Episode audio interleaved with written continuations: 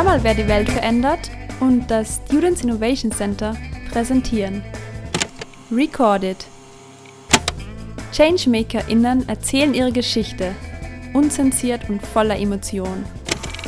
Und wir sind mit dabei. Der Konsum ist bewusster worden in der Zeit und wir haben super viel Bestätigung gekriegt für das, für die Arbeit, die wir machen. Und Pilze auf Kaffee züchten in der Kaffeehauptstadt Wien. Das klingt irgendwie, ähm, als hätte das Potenzial. Mir gefällt so dieses Startup-Spirit eigentlich ganz gut. Das ist für mich so der Inbegriff von, okay, man, man darf probieren, man darf Fehler machen, man darf scheitern sogar. Wir werden es nie schaffen, dass wir alles wirklich perfekt haben. Also es ist auch hier eine Achterbahnfahrt, aber das ist eh auch gleichzeitig wieder das Coole dran. Hallo und herzlich willkommen zu einer neuen Folge von Recorded. Es freut uns, dass ihr wieder eingeschaltet habt. Zu Gast in unserem Online-Podcast-Studio haben wir heute Manuel mit seinem Unternehmen Hut und Stiel. Die Anna vom Students Innovation Center. Hi. Und ich, Laura von Hör mal, wer die Welt verändert, werden euch Hörerinnen und Hörer durch diese Folge führen. Hallo Manuel, schön, dass du heute unser Gast bist. Hi, freut mich da zu sein. In der heutigen Folge dreht sich alles um die Pilzzucht, wie man damit Restmüll vermeiden kann und wertvolle Ressourcen wiederverwendet. Manuel von Hut und Stiel wird uns erzählen, wie es von der Idee bis zur erfolgreichen Etablierung ihres Unternehmens kam und alles, was da noch so dazugehört. Ja, bevor wir so richtig ins Gespräch starten, Manuel, magst du dich kurz vorstellen und dein Unternehmen Hut und Stiel? Ja klar, also freut mich da zu sein. Ich habe jetzt kurz verstanden zur Pilzsucht, von der Pilzzucht zur Pilzsucht. Ähm, Finde ich eigentlich auch ganz passend, weil so war es ein bisschen ähm, bei uns. Ähm, ja, ich bin der Manuel, ich hab, äh, bin 32 Jahre alt, gebürtig aus Oberösterreich, lebe aber seit zehn Jahren in Wien ähm, habe nach der Matura in der Hack ein paar Jahre in der Wirtschaft gearbeitet, war dann Sozialpädagoge und dann am letzten Endes mit 25 habe ich an der BOKU Agrarwissenschaften studiert und in diesem Studium ist dann eigentlich auch die Idee zu Hut und Stiel entstanden, gemeinsam mit zwei guten Freunden, die Maschinenbau studiert haben, haben wir da im in einer Businessplan-Lehrveranstaltung von der Idee gehört, dass man auf sehr nachhaltige Art und Weise in, im urbanen Bereich Pilze züchten kann auf Abfallprodukten, zum Beispiel auf Kaffeesud. Und da, da hat es irgendwie bei uns dann Klick gemacht und wir haben uns gedacht, wow, ähm, Pilze auf Kaffee züchten in der Kaffeehauptstadt Wien. Das klingt irgendwie, ähm, als hätte das Potenzial. Also wir haben 2014 begonnen mit der, an der Idee zu arbeiten und ja, mittlerweile ist das Ganze ganz gut gewachsen. Also wir sind jetzt in Wien, in der Lobau und in Klosterneuburg und das Team zählt im Moment sechs Kolleginnen und Kollegen. Also es tut sich an vielen Fronten sehr viel und ja, wir sind ziemlich gespannt schon, was die Zukunft noch so bringen wird. Total spannend, dass also aus dieser Vorlesung, aus diesem Seminar so ein großes Unternehmen entstanden ist. Und aus Kaffeesatz entstehen Austernpilze. Also das finde ich ziemlich genial. Und auf eurer Webseite habe ich gelesen, dass ihr einen Schwammerkreislauf bilden wollt. Wie können sich das unsere Hörerinnen und Hörer vorstellen? Und wie hängt das mit einer Kreislaufwirtschaft zusammen? Grundsätzlich wollten wir ähm, ganz zu Beginn einfach mal den Prozess, wie, wir uns ihn vorstellen, visualisieren. Ähm, haben das äh, mit einem Freund von uns, der Grafiker ist, der hat uns da am Anfang sehr unterstützt, einfach mal besprochen und dabei herausgekommen ist eben so ein Schwammerkreislauf, wo es im Prinzip darum geht, dass man einfach mal visualisiert und leicht verständlich für Jung und Alt anschaulich macht, was wir eigentlich so machen. Dieser Schwammerkreislauf, der beginnt eben damit, dass wir eigentlich den Kaffee als sehr selbstverständlich erachten, dass aber eigentlich nur weniger als ein Prozent von diesem Kaffee, der äh, importiert wird oder der konsumiert wird, tatsächlich in der Tasse landen. Weil das, was wir trinken, ist de facto das heiße Wasser, das wir zum Aufbrühen verwenden. Und es entsteht pro Tasse Kaffee, Daumen mal Pi, 20 Gramm Kaffeesud. Und das summiert sich einfach extrem auf und sind da auf einen Kaffeekonsum von, also nicht Kaffeekonsum, sondern den, den Abfall, der daraus entsteht, auf knapp 40 Tonnen pro Tag gekommen, die allein in Wien an Kaffeesud anfallen. Und das war dann für uns schon so irgendwie, naja, 40 Tonnen, das ist ein unglaublicher Berg. Und potenziell könnte man damit eben ungefähr 20 Prozent Pilze machen. Das heißt, acht Tonnen Pilze pro Tag. Also das wird Wien versorgen. Und das war irgendwie dann so spannend mit der Idee eben zu spielen. Dann haben wir mit Restaurants gesprochen, mit Kaffeehäusern gesprochen. Dann sind Firmen auf uns zugekommen und so hat sich eigentlich recht schnell herausgestellt, dass es tatsächlich, also nicht nur in der Theorie, sondern auch in der Praxis, äh, nicht am Kaffeesud mangelt. Und ja, so ist das Ganze dann ins Rollen gekommen. Und weil du nach der Kreislaufwirtschaft gefragt hast, ähm, die Pilze fressen natürlich nicht ratzeputz den ganzen ähm, Kaffeesud weg. Das heißt, es bleibt was, bleibt ein sogenanntes Altsubstrat über. Und dieses Altsubstrat versuchen wir auch zu kompostieren. Bei uns am Hof allerdings ist es mittlerweile schon so, dass wir das nicht mehr ganz bei uns schaffen, sondern wir bringen das mit zur MA 48, also zur Kompostanlage der Stadt Wien. Und die kümmern sich dann um die Kompostierung. Also de facto ist es ein Kreislauf, nur eben, dass, dass der Kaffee nicht in den Restmüll direkt oder direkt in den Kompost wandert, sondern dass man da vorher die Pilze rausholen kann und dann geht es erst in die Kompostierung. Mhm. Also dass ihr sozusagen den ähm, Kaffeesud vor dem Restmüll bewahrt und einfach nur als wertvolle Ressource nutzt. Genau, richtig. Also was die Nachhaltigkeit betrifft, ist natürlich diese Abfall, ähm, diese Abfallsparende oder diese, das ganze Thema Abfall spielt natürlich eine wichtige Rolle bei uns. Wenn man sich es genauer anschaut oder auch so wie sich unsere Vision entwickelt hat, spielt aber jetzt so die Abfallkomponente gar nicht so die große Rolle, was den CO2-Fußabdruck betrifft. Ich meine, das macht schon, hat schon einen einen Impact. Aber was wir eigentlich wollen, ist ähm, Alternativen zu Fleisch schaffen. Sprich, Pilze mhm. so bekannt zu machen und irgendwie wirklich auf den täglichen Speiseplan oder auf den wöchentlichen Speiseplan zu bringen und somit an, an Impact zu haben. Und da hilft uns natürlich diese Story mit dem Kaffee ganz enorm, weil es für jeden irgendwie so, was, man kann aus einem Abfall mhm. äh, was Neues machen, das, es hat irgendwie einen gewissen Reiz und wir kriegen so die Aufmerksamkeit für das mhm. eigentliche Thema Pilze. Pilze sind cool. Wenn man einen Businessplan schreibt, muss man halt immer so die USP ganz stark, also die Unique Selling Proposition herausarbeiten. Und das war bei uns natürlich so ganz klar von der Storyline her, hey, wir holen den Kaffee aus ganz Wien ab, ein Abfallprodukt, so von den 40 Tonnen am Tag anfallen, produzieren daraus Pilze. Das ist einfach sowas, was bei jedem hängen bleibt. So irgendwie, mhm. und was uns ganz klar abhebt von anderen und was die Idee so ein bisschen verrückt und interessant macht. Und in, in Wirklichkeit ist aber so der Pilzkonsum oder das Thema Bewusstseinsbildung und ja, was essen wir eigentlich und was, welchen immensen Einfluss unsere Entscheidungen im Supermarkt auf die CO2-Bilanz haben, das steht eigentlich im Hintergrund, bei uns viel mehr im Vordergrund. Mhm. Genau. Ja, also da, da hört man schon raus, dass eben euch sehr wichtig ist, dass ihr die Lebensmittel eben möglichst nachhaltig und ressourcenschonend produziert und immer Alternative zum Fleischkonsum schafft. Und ihr seid aber jetzt auch keine klassische Landwirtschaft, sondern mehr eine Stadtlandwirtschaft. Also was verstehst du darunter und wo würdest du der Hut und Stil einordnen? Ähm, ja, Stadtlandwirtschaft und Urban Farming und Urban Gardening, das sind äh, so Begriffe, die in den letzten Jahren sehr oft gefallen sind. Also für, für mich gibt es grundsätzlich mal die Unterscheidung macht man das, äh, Lebensmittelproduktion in der Stadt, macht man das für, für sich selbst oder weil so im Rahmen von einer kleinen Gartenparzelle, wo man Gemüse anbaut, oder ist es wirklich eine, ein Betrieb, der davon leben muss, Lebensmittel zu produzieren. Und wir haben eben die Entscheidung getroffen, dass wir das professionell machen wollen, dass wir von den Pilzen leben möchten. Und das wirklich Urbane, so haben wir eben begonnen, im Altbaukeller im 20. Bezirk über uns, fünf Stockwerke mit Wohnungen und wir haben den feuchten Keller genutzt zum Pilzezüchten.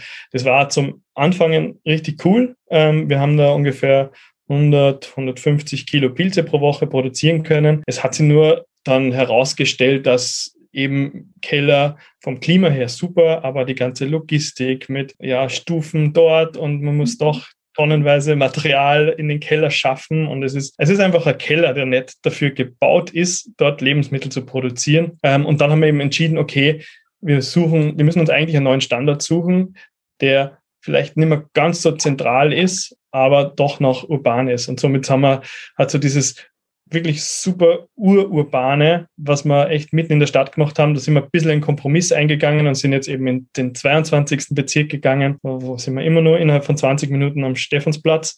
Aber ja, es hat jetzt ein bisschen mehr den Charakter von einer normalen Landwirtschaft gekriegt und urban vielleicht noch deswegen, weil wir immer noch in Wien sind. Mhm. Aber in Wien gibt es, ja, ich glaube, es gibt über 800 landwirtschaftliche Betriebe in, in Wien. Also das sind wir in Wien eh gesegnet mit Landwirtschaft. Ja, also ein kleiner Upgrade von eurem Keller. Ja, ja, da sieht man, dass logistische Fragen natürlich auch sehr relevant sind. Und ja, nochmal dazu, weil er ja für den Anbau der Kräuterseitlinge richtig viel Kaffeesatz braucht. Woher bekommt ihr denn euren Kaffeesatz und zahlt ihr da etwas dafür oder bekommt ihr den einfach geschenkt? Also wir züchten Austernseitlinge. Austernseitlinge mhm. sind auf Kaffeesatz funktionieren besser als Kräuterseitlinge. Okay. Ähm, mhm. Und begonnen haben wir eben, so wie eingangs schon erwähnt, wirklich, dass wir, wir waren da im 20. Bezirk, wir haben uns auf Google angeschaut, hey, da gibt es das Hotel und da gibt es die Bäckerei und da gibt es das Restaurant und da sind wir hin und haben gefragt, hey, können wir euch einen Kübel hinstellen und ihr schmeißt den Kaffee in Zukunft einfach nicht mehr zum Restmüll, sondern ihr schmeißt ihn für uns in den Kübel und wir holen ihn wieder ab und tauschen den aus. So hat es begonnen. Dann haben wir recht viel Presse gehabt. Ähm, dann haben wir irgendwann die ersten Angestellten gehabt und spätestens, wenn man Angestellte hat, muss man echt viel mehr auf die Kohle schauen, dass sie das ausgeht mit den ganzen Lohnnebenkosten und was dann alles so daherkommt. Und dann haben wir Gott sei Dank das Glück gehabt, dass sie immer mehr ähm, Firmen und größere Betriebe bei uns gemeldet haben, die kooperieren wollten. Und ähm, ja, die größten Lieferanten sind derzeit, wobei ich blende jetzt mal Corona aus, weil seit Corona ist alles wieder ein bisschen anders, ähm, im Kaffeesud natürlich. Unsere größten Partner sind da die Wiener Pensionistenhäuser und die erste Bank zum Beispiel, die POR Baufirma. Also da haben wir viele große Betriebe, die wirklich große Mengen auch an Kaffeesud produzieren, mit denen wir da zusammenarbeiten. Mit den Kooperationsverträgen, das spielt uns die jetzige Zeit gerade sehr stark in die Karten, weil viele große Firmen, und das merkt man ganz stark an, anhand der Zahl der Anfragen, die wir bekommen, viele Firmen sind auf der Suche nach Maßnahmen, um nachhaltiger zu werden. Und da ist halt das Thema Abfall ein ganz großes. Und die sind dann auch bereit, dass sie mit uns eben Kooperationsverträge eingehen. Ähm, also jetzt mittlerweile sind wir ähm, schon so streng quasi, dass wir nur mehr Kooperationen eingehen mit Firmen, die auch was dafür zahlen, dass wir den Kaffeesud abholen. Also die, die kriegen dann äh, vergünstigste Konditionen für Mitarbeiter, die können Kundengeschenke günstiger bei uns kaufen, die können, die kommen zu Betriebsführungen oder zu Mini-Workshops zu uns und durch solche Sachen versuchen wir dann quasi auch mit unseren Partnern eng zusammenzuarbeiten. Ja, und du hast auch vorhin schon erwähnt, dass ihr am Anfang durch die ganzen Kaffeehäuser in eurer Nachbarschaft gelaufen seid. Wie haben denn ja. die Restaurants damals darauf reagiert? Ich würde mal sagen, ähm, neutral bis positiv. Ähm, wir haben, ich kann mich nicht erinnern, dass uns irgendjemand verjagt hätte. War eher so, klingt eigentlich cool, probieren wir es mal aus und wenn es nicht funktioniert, können wir immer noch in drei Wochen sagen, wir machen nicht mehr mit. Also den Mangel an Kaffeesud, das war eigentlich nie ein großes Thema. Okay, also ihr konntet dort den Wiener Kaffeegrand überwinden. Ja.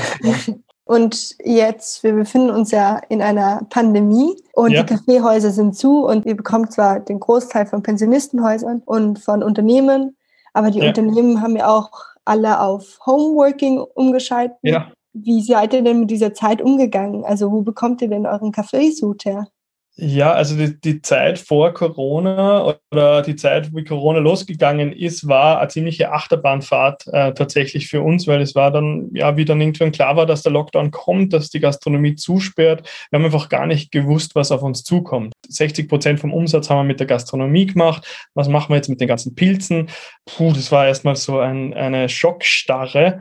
Wir haben dann eigentlich recht schnell gesehen, dass, ähm, dass wir eben keinen Kaffee mehr bekommen, sprich die Produktion ist gestanden, aber wir haben eben gewusst, okay, die nächsten sechs Wochen haben wir zumindest noch Pilze. Und wir haben dann äh, noch Alternativen gesucht. Also ich bin dann, ich bin dann andere Pilzzüchter besuchen gefahren. Äh, wir haben dann was ausprobiert mit Sägespäne. Unser Produktionsteam ist in Kurzarbeit gegangen. Also wir kaufen seither Biosubstrat zu, was nicht Kaffeesud ist. Und jetzt mit dem Kaffeesud, jetzt wird es langsam wieder losgehen. Jetzt im Mai, Juni soll es wieder alles langsam wieder gewohnte Bahnen einnehmen, das Ganze. Und es war wirklich ein Glück für uns, dass das mit dem Stroh dann recht schnell funktioniert hat. Im Nachhinein gesehen muss ich sagen, es haben sich dann die negativen und die positiven Ereignisse irgendwie die Waage gehalten. Es war zum Beispiel, der Online-Shop war super letztes Jahr. Ähm, es war die ganzen Händler, also die, die kleinen Gemüsegeschäften, Bioläden und so weiter, die haben alles super viel mehr eingekauft als davor. Also das war sehr positiv und es hat fast, also nicht zur Gänze, aber das hat fast die, den Wegfall der Gastronomie wieder gut gemacht oder ausgeglichen. Ja, spannend. Und gerade auch in einer Krise, wo man sich dann einfach als Unternehmen irgendwie anpassen muss und neue, neue Lösungen finden muss. Genau. Und wir haben aber auch wichtige Entscheidungen eben getroffen. Also zum Beispiel, dass wir uns biozertifizieren lassen. Das war immer so, also so von der Idee her. Und ich habe im Bachelor mit Spezialisierung in ökologische Landwirtschaft gemacht. Und irgendwie war das immer so ein Herzensthema, dass wir auch das Bio-Pickel drauf haben. Geht aber nur, wenn der Kaffee nur Bio ist. Und jetzt haben wir aber natürlich gerade größere Firmen, haben wenige haben Bio-Kaffee. Und das war auch so eine Entscheidung. Die Wiener Pensionistenhäuser, die erste Bank, die haben tatsächlich nur Bio-Kaffee. Ähm, und jetzt war irgendwie so, okay, und alle anderen müssen entweder auf Bio umsteigen oder wir können leider in Zukunft nicht mehr zusammenarbeiten. Und da hat Corona schon dazu beigetragen, weil wir gesehen haben, okay, es, der, der Kurs ist richtig, es muss, es geht in, also Nachhaltigkeit ist ein Thema, das, das sie durch Corona meiner Meinung nach noch ähm, verstärkt hat. Der Konsum ist bewusster worden in der Zeit und wir haben super viel Bestätigung gekriegt für das, für die Arbeit, die wir machen. Und ja, wir haben viel gelernt und viele wichtige Entscheidungen getroffen, auch in dem Jahr. Ja, dann würde ich auch noch gerne ein bisschen auf die Pilzzucht eingehen. Ähm, also ich habe ein bisschen nachrecherchiert und äh, der Kaffeesatz wird ja eben mit dem Pilzmyzel vermischt und Wasser und Kalk wird dann auch noch dazu genau. gegeben. Und das Pilzmyzel mhm. durchwächst ja dann den Kaffeesatz und nach circa fünf Wochen können dann die Austernpilze geerntet werden. Hört sich ja grundsätzlich mal nach einem recht einfachen System an. Aber worauf muss man denn da beim Züchten der Austernpilze besonders achten? Äh, ja, da gibt es natürlich, äh, das ist die super vereinfachte Variante. Also grundsätzlich stimmt es vom Ablauf her, ähm, so wie es ist. Also die Hauptaufgabe von uns in der Kulturführung oder von uns als Pilzzüchter ist, dass wir eigentlich äh, Bedingungen schaffen, die es den Pilzen, die wir haben wollen, ermöglichen, gut zu wachsen möglichst alle anderen Schimmelpilze, Bakterien etc. aus dem Ganzen draußen halten, weil das will man nicht. Und da gibt es halt eine ganze Liste von Qualitätssicherungs-, Qualitätsmanagement-Maßnahmen. Das fängt an beim, bei der Rohstoffseite, sprich der Kaffeesud darf nicht älter als eine gewisse Anzahl an Tagen sein, damit der nicht schimmelt, damit man sich nicht quasi schon beim Mischen von außen was mit rein holt. Es muss die Feuchtigkeit genau passen, es muss die Struktur passen. Es gibt dann nach der Abfüllung eine erste Wachstumsphase, die sogenannte Inkubationsphase, wo es dunkel ist. Da muss auch die, da ist die Temperatur sehr wichtig, da ist die Durchlüftung sehr wichtig. Ähm, in der Fruchtungsphase, also die, der nächste Raum, wo die Pilze dann rauswachsen, ist die Luftfeuchtigkeit wiederum extrem wichtig, die Frischluftzufuhr. Also da gibt es eine eine Vielzahl mhm. von kleinen Zahnrädern, die da ineinander greifen, ähm, um am Schluss wirklich äh, gute Qualität und vor allem auch äh, ausreichende Menge und eine konstante Menge ähm, dabei rauskommt. Ja, im Hobbybereich, wenn man es ganz klein probiert, schafft man das schneller mal, dass man gute Erträge hat.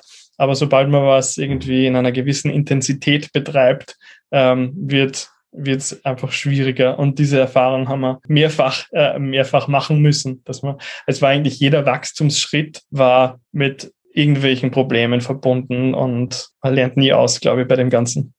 Ja, also auf jeden Fall viel komplizierter das System, als ich mir das vorgestellt hatte. Ja, an manchen Tagen denke ich mal, war eigentlich ist es so einfach und alles flutscht, wie, ähm, wie es sein soll. Und an manchen Tagen denke ich mal wieder, ähm, ja, es ist alles so kompliziert und ähm, wir werden es nie schaffen, dass wir alles wirklich perfekt haben. Also es ist auch hier eine Achterbahnfahrt, aber das ist eh auch gleichzeitig wieder das Coole dran.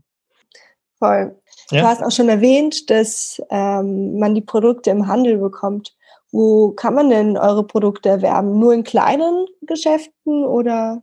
Ja, also wir haben, äh, wir haben eine Liste von kleinen Geschäften, ähm, großteils in Wien, aber auch einige in den Bundesländern äh, verteilt. Und wir haben eine Kooperation mit Spargourmet, da gibt es ähm, die Gläser, also das sind 50 Filialen in Wien, ähm, wo es Pesto, Aufstrich und Gulasch zu kaufen gibt.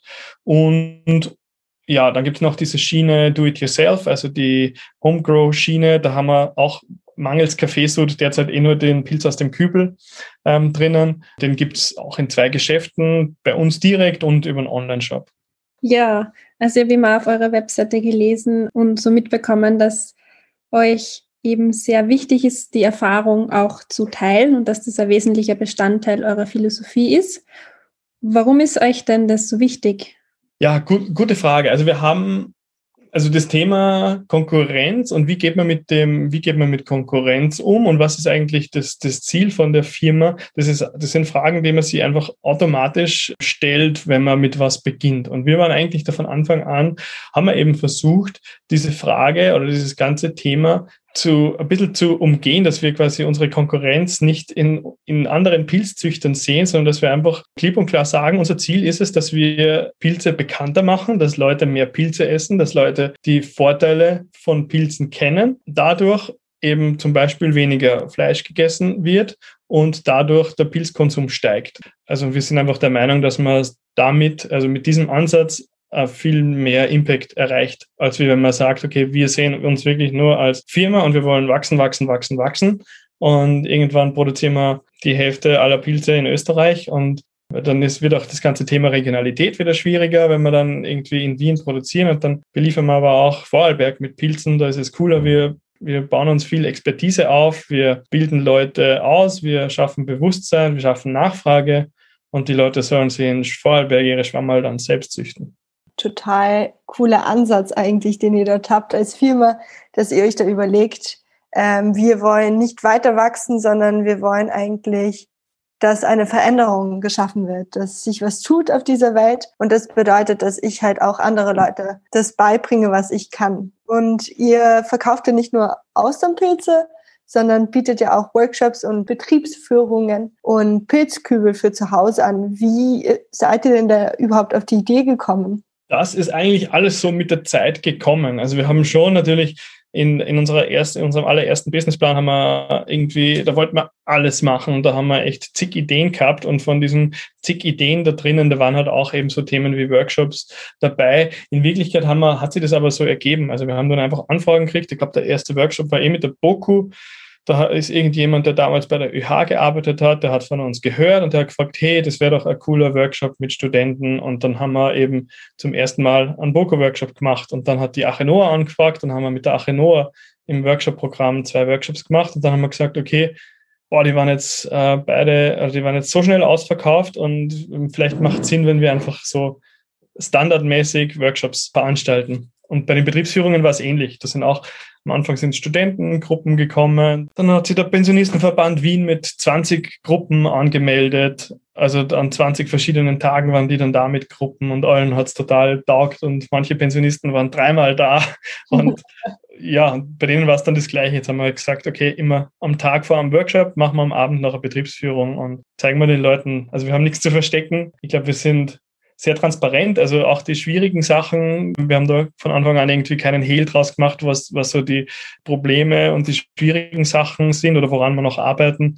Und das ist, glaube ich, also das muss auch in Zukunft ein wichtiger Teil, glaube ich, sein von einer jeden Firma, die es wirklich ernst meint mit Nachhaltigkeit, dass da auch das Thema Transparenz ganz anders mitgedacht wird, dass man da halt, dass Transparenz auch wirklich Transparenz ist. Und, und das versuchen wir halt auch so ein bisschen vorzuleben im ganz kleinen Stil, eben wie es uns halt möglich ist. Genau. Und mit den DIY-Sachen war es genau das Gleiche. Also die Leute bei den Workshops haben dann eben gesagt, ja, man kann das zu Hause dann eh weitermachen. Dann haben wir eben so Sets begonnen, bei den Workshops auszuteilen. Und dann haben wir eine Anleitung geschrieben. Ja, also es klingt ah, sehr cool, wenn ich mir vorstelle, okay, ich kann dann wirklich meine eigenen Pilze zu Hause züchten. Und also ich kann mir vorstellen, dass man das dann in einem Workshop lernt und dass man da wirklich sozusagen in die Welt der Pilze eintaucht. Also wir haben da sieben Stunden Programm quasi, eine Stunde Mittagspause. Ähm, wir versuchen einen super breiten Einblick in die Welt der Pilze zu geben. Und manche erwarten sich eben, dass sie da erfahren von uns, wie man die Firma gründet. Andere haben, sind eher an dem Biologischen äh, interessiert. Und deswegen haben wir es eben relativ breit aufgemacht. Und das Ziel soll sein, dass jeder, dass das jeder mal problemlos zu Hause hinkriegt, dass er seine eigenen Schwamm mal, mal züchtet. Und wenn es dann wirklich, wenn es dann wirklich so viel Spaß macht, dass man zum Beispiel einen Betriebszweig draus machen will, dann kommen die Leute meistens noch einmal zum Praktikum zu uns. Dann machen wir auch immer wieder so Beratungen und schauen uns an, was sind die, was haben die Leute für, für einen Keller oder alter Schweinestall oder was auch immer. Und dann schauen wir halt so uns so an und geben ein paar äh, Unterstützungsleistungen, wie man halt ähm, schneller, ohne dass man die ganzen Erfahrungen, die wir machen muss, mussten, selber machen muss, weil die sind dann meistens auch teuer. Das ist günstiger, man kauft sie ein paar Consulting-Stunden bei uns und spart sie dafür den einen oder anderen Fehler. Mhm. Also ihr werdet immer als junges und innovatives Unternehmen wahrgenommen und würdet ihr euch selber nur eben als Startup bezeichnen oder schon als etabliertes Unternehmen? Also von dem Alter, also wir sind jetzt doch schon fünfeinhalb Jahre oder so, sind wir, sind wir wahrscheinlich kein Startup mehr. Vom, vom Spirit und von dem, was wir noch vorhaben und von den Ideen, die wir noch haben, wahrscheinlich eher schon. Also ich würde sagen, es trifft beides zu und ja, es gibt nur so viele Projekte, die irgendwie in der Schublade liegen, die wir noch umsetzen wollen in den nächsten Jahren, dass wahrscheinlich auch immer wieder Neues dazukommt. Und mir gefällt so dieses Startup-Spirit eigentlich ganz gut. Das ist für mich so der Inbegriff von, okay, man, man darf probieren, man darf Fehler machen, man darf scheitern sogar, man darf irgendwie, ähm, es ist sehr offen, cool. Also für mich ist ein recht positiv konnotierter Begriff und den will ich uns, den will ich eigentlich beibehalten, solange es geht. Ja, das ist eine sehr schöne Beschreibung eigentlich von einem Startup, finde ich. Und wie, also wann hast du, habt ihr euch denn tatsächlich dazu entschieden, aus der Idee wirklich ein Startup zu gründen? Also das muss ja ein sehr großer Schritt für euch gewesen sein.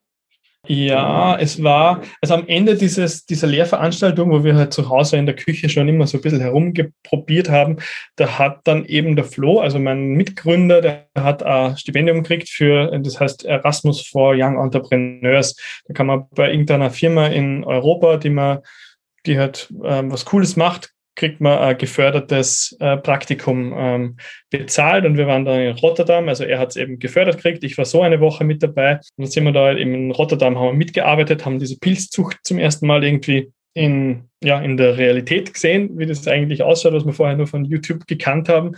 Und irgendwie haben wir in der Zeit in Rotterdam beschlossen, so, wenn wir das jetzt nicht probieren, dann Entschuldigung, beißen wir uns vielleicht das ganze Leben lang in den Arsch. Und mhm. deswegen war irgendwie recht klar, okay, wir müssen das jetzt probieren. Und dann haben wir gesagt, wir geben dem Ganzen jetzt drei Jahre unseres Lebens voll, voller Einsatz. Und nach drei Jahren schauen wir mal, wie wir dastehen und hören dann entweder wieder auf oder wir machen weiter. Mhm. Ja, das ist ja schon auch ein Commitment, wenn man sagt, okay, drei Jahre äh, geben wir jetzt dem eine Chance. Und das ist ja immer gerade vor oder nach der Unternehmensgründung so, dass die Idee adaptiert wird oder überhaupt völlig neu ausgerichtet wird. Wie, wie war das bei euch, bei eurer Unternehmensidee oder auch dem Unternehmen selbst? Hat sich da über die Zeit hin was verändert und was hat euch am meisten beeinflusst? Hm.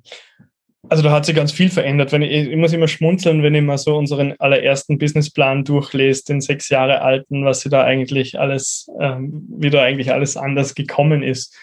Ein Businessplan soll auch kein starres Konstrukt sein, an das man sie um jeden Preis ähm, halten soll. Das soll einfach, äh, der soll einfach eine Richtung vorgeben, das soll die Vision möglichst klar ähm, hervorgehen und alles andere ist meiner Meinung nach gerade wenn man was macht, von dem man eigentlich keine Ahnung hat, so wie es bei uns war, ähm, alles andere bringt die Zeit und bringt die Erfahrung dann. Und ja, so, so war es eigentlich auch bei uns. Also so diese, das, das Kernprodukt war immer geplant, eben der frische Austernpilz aus dem Kaffeesud gemacht. Und dann sind wir recht schnell draufgekommen, okay, es lässt sich nicht vermeiden, dass es Überschüsse gibt. Lass uns doch aus den Überschüssen was machen. So sind die Pilze im Glas entstanden. Dann sind, eh so wie gerade beschrieben hat, ist, ist das mit den Workshops dazugekommen. Aus den Workshops heraus ist diese DIY zu Pilzzucht für zu Hause Schiene entstanden. Ja, der, der, nächste Schritt wird eben sein, andere Pilzsorten. Also im Kaffeesud gehen ja quasi nur ähm, Austernpilze wirklich gut. Jetzt startet äh, Kooperation mit, mit der Tischlerei vom WUK, die uns mit ähm, Sägespänen versorgen, die in der Tischlerei anfallen. Da kann man dann andere Pilzsorten machen. Und ja, auch was die Beratungen betrifft, das mit dem Kaffeesort muss man schon sagen, das ist ein Konzept, das nur in einer großen Stadt gut funktioniert. Wenn man das am Land macht und man muss von, man muss äh, zwischen jedem Kaffeestopp 15 Kilometer Auto fahren, da geht es, da geht es einfach auch nicht. Und da ist es viel sinnvoller, man züchtet am Land die Pilze mit Pro oder mit was auch immer, welche ähm, landwirtschaftlichen Abfallprodukte oder Nebenprodukte da anfallen. Ja, also es war ja ein totaler Prozess, wie sich das so ein bisschen für euch entwickelt habt. Ihr geht von dieser Idee aus und es sind so viele neue Ideen dazu gekommen. Und 2015 habt ihr dann auch beim Ideenwettbewerb Crafted in Vienna teilgenommen und habt ihr ja sogar gewonnen. Kannst du dich noch zurückerinnern, wie das damals war, also wie es damals für euch war? Und würdest du neuen Startups empfehlen, bei solchen Wettbewerben teilzunehmen? Ja, ich kann mich noch ganz gut erinnern, weil der Crafted in Vienna, das war so, das war ziemlich am Anfang noch und da haben wir noch gar nicht so richtig gewusst, in welche Richtung es geht und ob das wirklich funktioniert. Und das war ein super Pressebooster und es war ein super ähm, Cash-Booster, weil wir, also um, das, um die, da haben wir 5000 Euro gekriegt und um das haben wir uns das elektrische Lastenfahrrad gekauft, das uns äh, richtig viel Zeit und Energie gespart hat. Und ja, das war für uns schon so eine Art Kick-off ähm, irgendwie so. Wir waren auf Seite 100 im ORF Teletext. Das war so, wow. yay. Ähm, Wiener Schwammerzüchter ausgezeichnet oder so.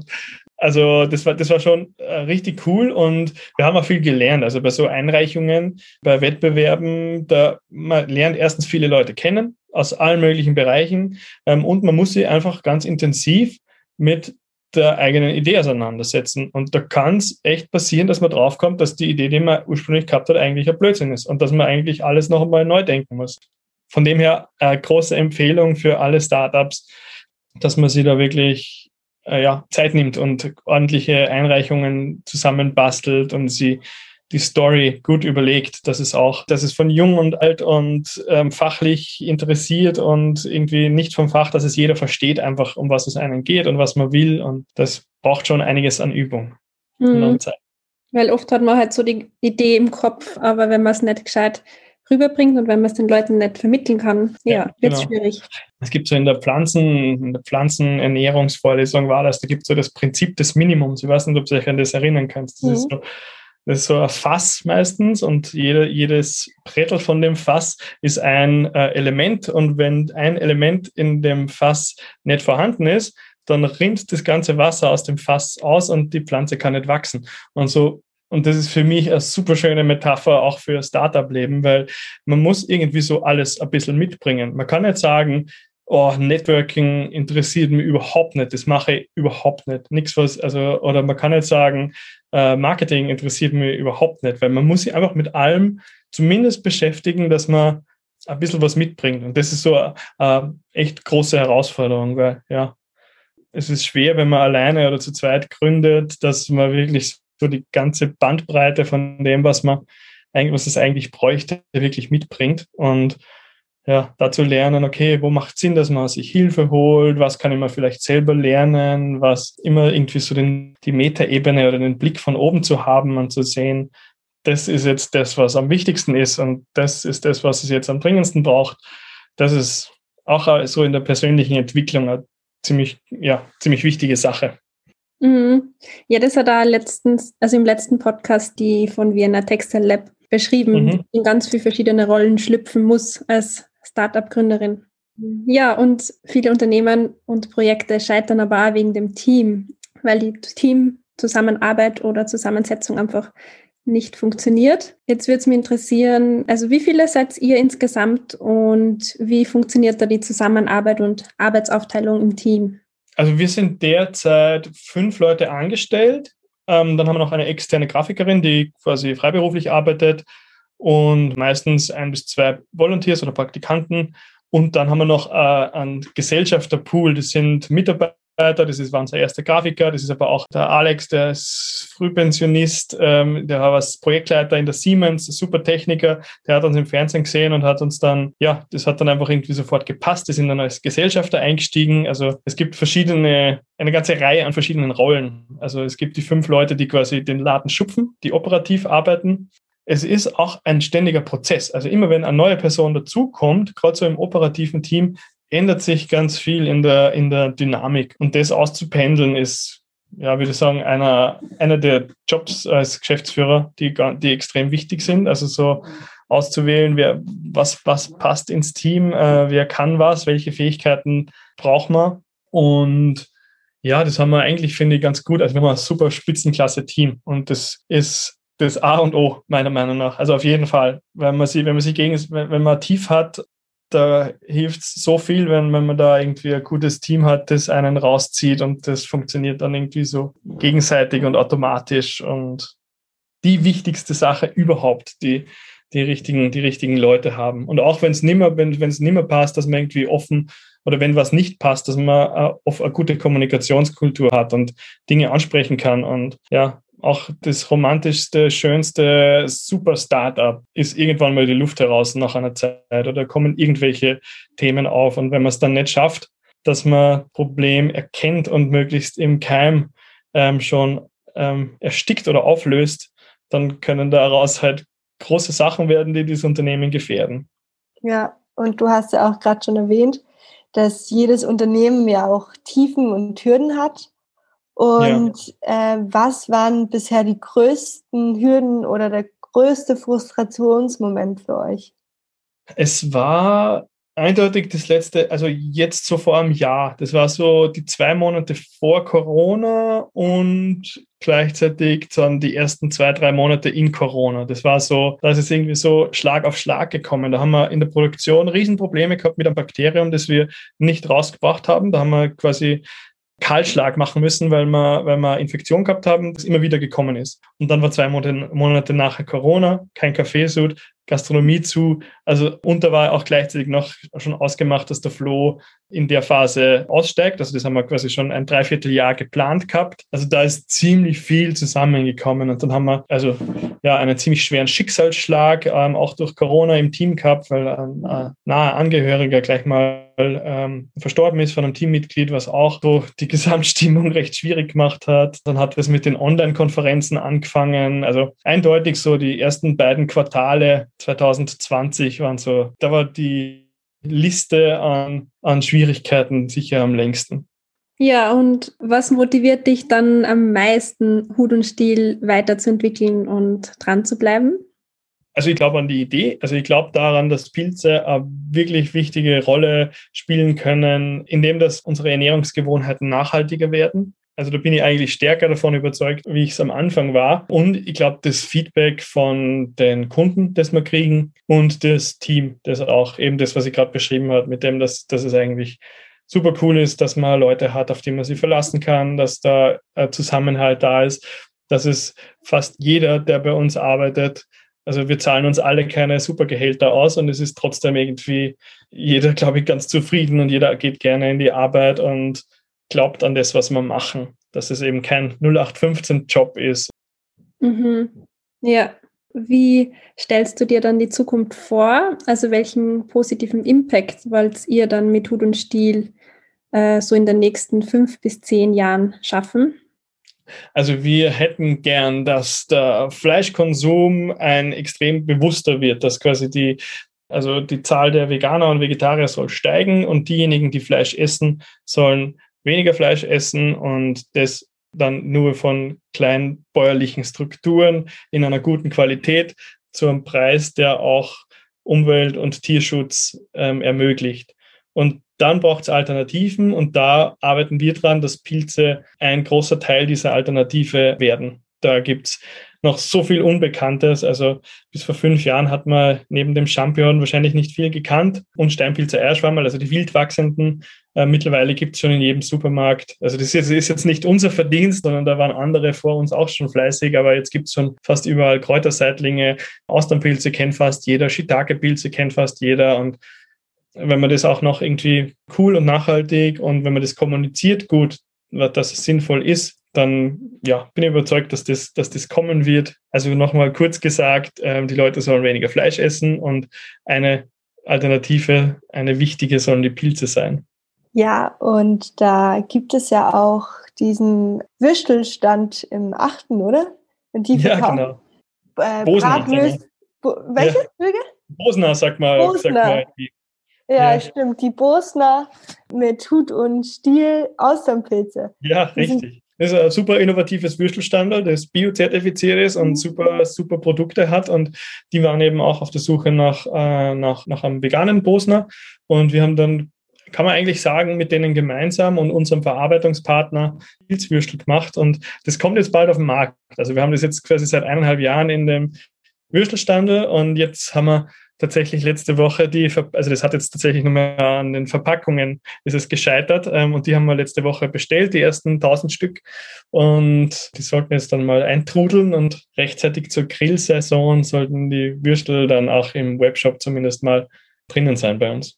Und ich finde, da erkennt man auch, wie weit ihr überhaupt gekommen seid, weil ich kenne total viele Leute, die durch Wien wandern, um diesen Würstelstand zu suchen, damit sie diese ja. veganen Pilzbosner essen können. Das ist cool, das freut mich sehr. Ich habe es auch schon oft gehört und ich sehe es an den, an, den, an den Bestellungen. Also da gehen ordentlich Würstel jede Woche. Also wir müssen eigentlich jede Woche neue Würstel machen, mindestens einmal, damit sie das, damit sie das ausgeht gerade. Genau. Das ist übrigens auch ein Ziel. Also wir hätten gern, dass viele Würstelstandel in Wien standardmäßig auch ein, ein veganes Würstel auf der Karte haben. Das wäre eigentlich cool, wenn wir das flächendeckend irgendwann mal schaffen. Ja, das wäre eigentlich mhm. ganz genial. Und vielleicht jetzt noch zum Ende, wie können unsere Hörerinnen, unsere Hörer dich und euer Unternehmen dann am besten unterstützen? Also ich glaube einfach durch Herumerzählen, dass Hut und Stil ähm, eine coole Firma ist und dass die Leute dahinter stecken, ähm, echt ernst meinen mit dem, was sie machen. Ähm, wir freuen uns natürlich über jeden, der auch unsere Produkte probiert und kauft und ja, die uns herum erzählt. Ähm, also was auch so schön ist an der ganzen Geschichte ist, dass fast jeder irgendeinen Bezugspunkt hat, egal ob das jetzt über einen Kaffeesud ist oder ob das ob Pilzliebhaber sind oder ob das irgendwie Leute sind, die gerne kochen, aus, ausprobieren. Also man kann sich, glaube ich, recht leicht identifizieren mit dem und das ist auch das Feedback, was wir immer kriegen, dass sowohl 80-jährige Pensionistinnen geil finden und aber auch Volksschulkinder, die total angeekelt von Pilzen zu uns kommen und nach zwei Stunden den Eltern erzählen, dass sie unbedingt Austernpilze kaufen müssen. Ja, cool, dass ihr da wirklich auch so viele Leute ansprechen könnt.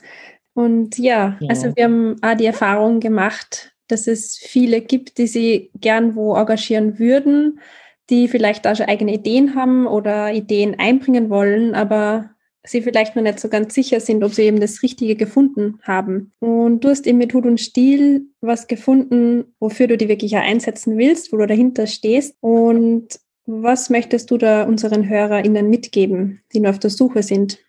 Also ich würde auf jeden Fall empfehlen, wenn ihr eine gute Idee habt, dann gibt der Idee eine Chance. Beschäftigt euch mit der Idee, erzählt die Idee so vielen Leuten, wie es nur geht. Seid, freut euch, wenn es positives Feedback kriegt, aber nehmt das negative Feedback und die Skepsis viel, viel ernster. Also das ist viel mehr wert. Äh, jede, jede konstruktive Kritik ähm, bringt euch viel mehr weiter wie, ähm, wie zehn positive Feedbacks.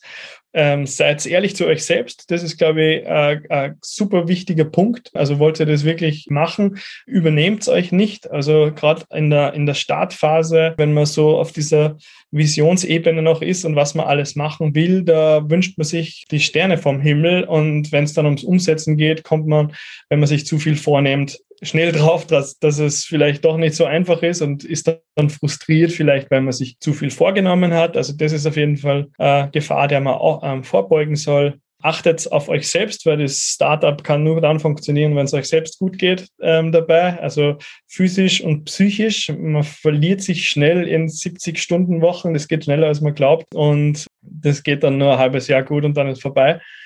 Ähm, also das ist sehr wichtig. Sucht euch ein gutes Team. Das ist wahrscheinlich auch das Wichtigste. Und wenn ihr es, wenn es allein macht, dann sucht euch enge Vertraute, die euch seelisch, moralisch, konstruktiv mit technischer Hilfe ähm, unterstützen. Sucht euch Leute, auf die ihr bauen könnt. Seid nett zu euren Kunden. Nehmt auch deren Feedback ernst und es gibt nichts Wichtigeres wie Stammkunden in einem Unternehmen. Also Leute, die das einfach cool finden, die immer wieder kommen und die immer wieder kaufen. Schaut euch auf die. Und ja, ich glaube, das waren so die wichtigsten Sachen.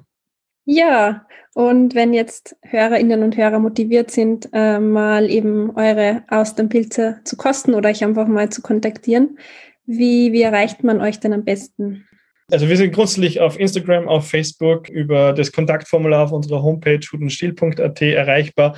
Man kriegt überall hoffentlich recht schnelle Antwort. Mir persönlich ist es, ist es per E-Mail ganz klassisch am liebsten, ähm, aber die Judith und, und unser Social Media Team wird sich auch um euch äh, kümmern. Also es geht alles. Telefon, SMS, WhatsApp, Signal, Telegram, alles möglich. Ja, ähm, hm. und ich glaube, das ist dann auch schon ein gutes Abschlusswort. Wir bedanken uns herzlich für dieses Gespräch. In diesem Sinne wünschen wir dir, lieber Manuel, und deinem Team weiterhin viel Erfolg mit Tut und Stil. Und liebe Hörerinnen und Hörer, wenn ihr gerne mehr erfahren wollt, findet ihr alle wichtigen Infos und weiterführende Links in unserer Folgenbeschreibung. Also einfach nach unten scrollen. Und wenn ihr Feedback oder Fragen zum Podcast habt, meldet euch gerne auf podcast.öhpoku.at oder bei Hör mal, wer die Welt verändert auf den verschiedenen Plattformen. Ja, und wenn ihr selbst eine Idee umsetzen wollt, die ökologisch oder sozial nachhaltig ist oder ihr euch mal informieren wollt, wo kann ich mich denn engagieren? Meldet euch beim SICK, beim Students Innovation Center unter office at sick-vienna.at oder schaut auf unserer Website vorbei, sick-vienna.at. Für uns war der Einblick in die Welt der Pilze, der Pilzzucht und hinter die Kulissen von Hut und Stiel echt inspirierend. Danke, Manuel. Und ja, wenn ihr HörerInnen das auch so seht, schaltet doch bei der nächsten Folge wieder ein. Die Recorded-Folgen kommen immer am 14. jedes Monats raus. Für heute verabschieden wir uns. Ciao. Ciao. Ciao.